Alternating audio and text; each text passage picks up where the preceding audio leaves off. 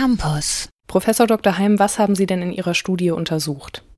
Wir haben in Studien aus der Vergangenheit gesehen, dass es Unterschiede in der Wahrnehmung der Glaubwürdigkeit von JournalistInnen gibt, in Abhängigkeit davon, was für ein Geschlecht äh, die Person hat und auch in Abhängigkeit davon, was für ein Thema die Person schreibt. Und die Literatur, ältere Literatur vor allem, schlägt dabei so einen, einen sogenannten Backlash-Effekt vor.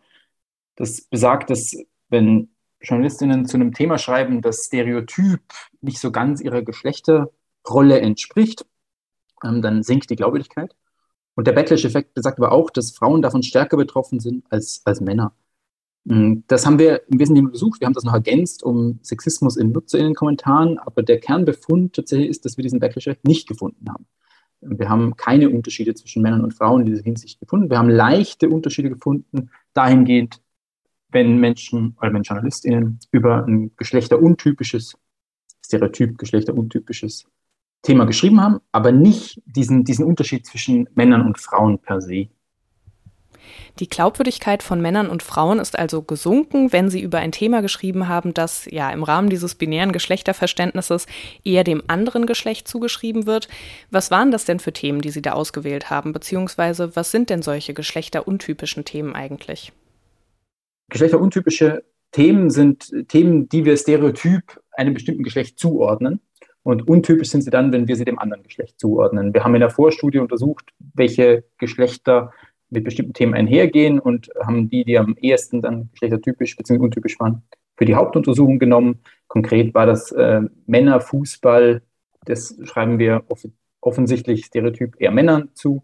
Ähm, und das andere waren äh, Filme, die explizit von weiblichen Re Regisseurinnen äh, gemacht wurden gar nicht so sehr zu bestimmten Themen, sondern eher Filme, die von Frauen gemacht wurden.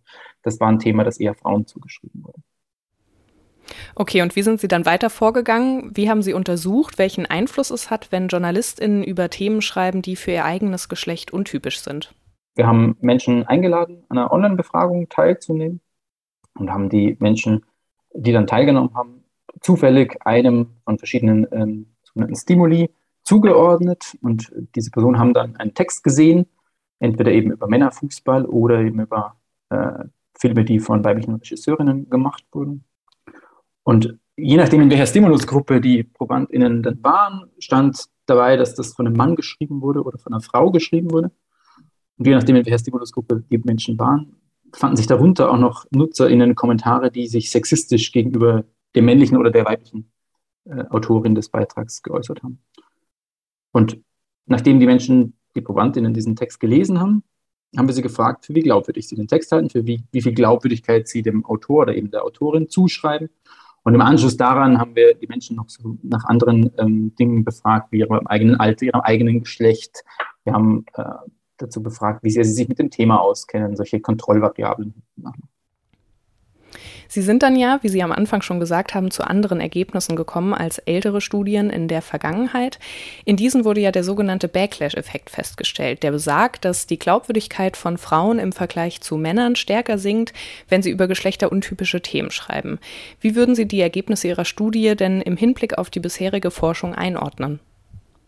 Wir sehen in der jüngeren Forschung, nicht, so, nicht nur unsere eigenen, sondern auch Studien, die jetzt dieses Jahr, letztes Jahr erschienen sind, dass die zu sehr ähnlichen Ergebnissen kommen wie wir auch. Das heißt, dass ähm, diese Studien allesamt zeigen, dass wir diese ganz ja, Stereotype im Großen und Ganzen äh, Unterscheidung in der Wahrnehmung von Männern und Frauen ähm, nicht mehr so deutlich sehen wir sehen, wir haben das vor allem in unserer Untersuchung dann gesehen, wenn wir sexistische Kommentare äh, drunter stehen hatten, was erstmal kontraintuitiv ist. Ne? Man denkt, na, ist der Sexismus auch noch drunter, das müsste den Effekt ja sogar verstärken. Hat es nicht.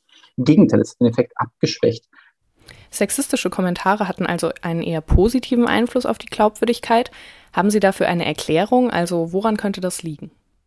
Wir vermuten, und wie gesagt, das ist so ein bisschen ähm, ähnlich zu, zu aktueller anderer Forschung, dass das damit zu tun hat, dass die Sensibilität für das Thema Geschlechterunterschiede, aber auch das Thema Sexismus, zumindest in Deutschland, ähm, gewachsen ist. Wir haben einen höheren Stellenwert für dieses Thema und wenn da ein Text aufscheint und darunter sind sexistische Kommentare und das Ganze ist eher natürlich in einer, in einer wissenschaftlichen Untersuchung, dann führt das möglicherweise bei diesen Probandinnen dazu, dass die sagen, Moment einmal, vielleicht sollte ich mich da nochmal genauer einlesen, was ist denn das jetzt? Ähm, also wie so eine Art Reiztrigger, dass ich mich jetzt nochmal intensiver mit was auseinandersetze und nochmal tiefergehend das Ganze verarbeite, was ich gerade sehe und nicht so oberflächlich, wie man das ähm, typischerweise dem Backlash-Effekt zugeschrieben hätte. Man muss dazu sagen, wir untersuchen, oder wir haben das untersucht mit, ähm, mit vielen Probandinnen, aber mit Probandinnen, die sich selbst ähm, bereit erklärt haben, bei dieser Untersuchung teilzunehmen. Und das sind natürlich bestimmte Bevölkerungsgruppen überrepräsentiert, andere Bevölkerungsgruppen ähm, unterrepräsentiert. Die Studie ist in keiner Form also jetzt irgendwie repräsentativ für eine, eine bestimmte Bevölkerung äh, deutschlandweit, aber die Summe dieser Untersuchungen deutet schon diesen Trend für ein Gros der Bevölkerung www.kölncampus.com www